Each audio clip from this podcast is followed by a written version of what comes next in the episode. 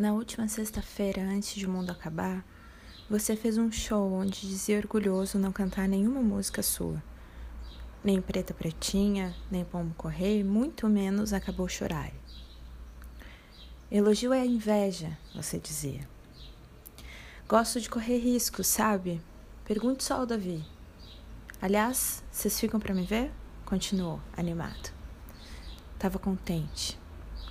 Na passagem de som, seu filho e sua neta tinham aparecido de surpresa, e era a primeira vez que Alice, que por causa da música sobre Novos Baianos sabia todas as letras de cor, via o vô no palco. Ninguém usava máscara ainda. Naquele dia, Rio e São Paulo haviam suspendido as aulas, e os números de casos de Covid-19 no país passavam de 100, anunciavam em alerta as manchetes no jornal. Era também o primeiro dia de um outro mundo. Quer dizer, outro que na verdade já não é mais tão outro. Depois de 100 dias, o que é outro vira esse. A gente se acostuma a tudo. Mas ali, o espanto ainda se misturava a uma certa incredulidade. O Leblon ainda era o Leblon. João Pedro jogava videogame com os primos. Miguel Otávio nunca tinha entrado sozinho em um elevador. Como eles, havia 65 mil brasileiros nessa hora, que agora já não há.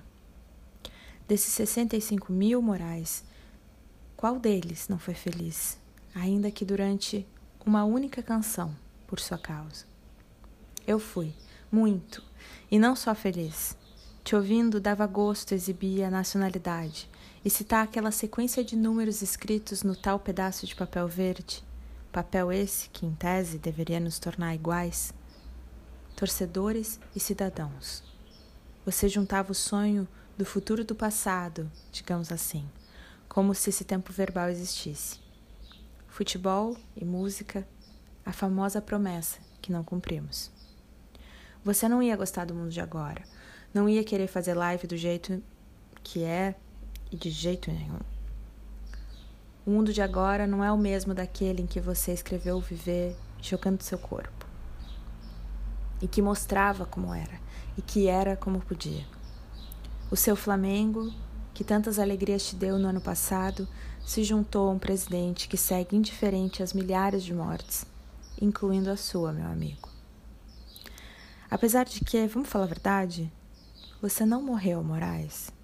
Não morreu e nem voou. Para você, a língua portuguesa parou no presente. Você é. Você é e vai ser para sempre. Você é a palavra que nos salva do monstro. O São João em todos os meses do ano. O carnaval em cada esquina do coração de todos nós que seguimos aqui. Antes de uma hora ou outra te encontrar aí. Hoje, dia do seu aniversário, Fui depois de tanto tempo caminhar no teu quarteirão. Desci a Rua das Acácias, passei na frente do teu prédio, parei na loja de sucos da Marquês de São Vicente, dei um pulo no Guimas, onde jantamos duas ou três vezes. A Gávea sem você aperta o peito, mas ao mesmo tempo soube se despedir.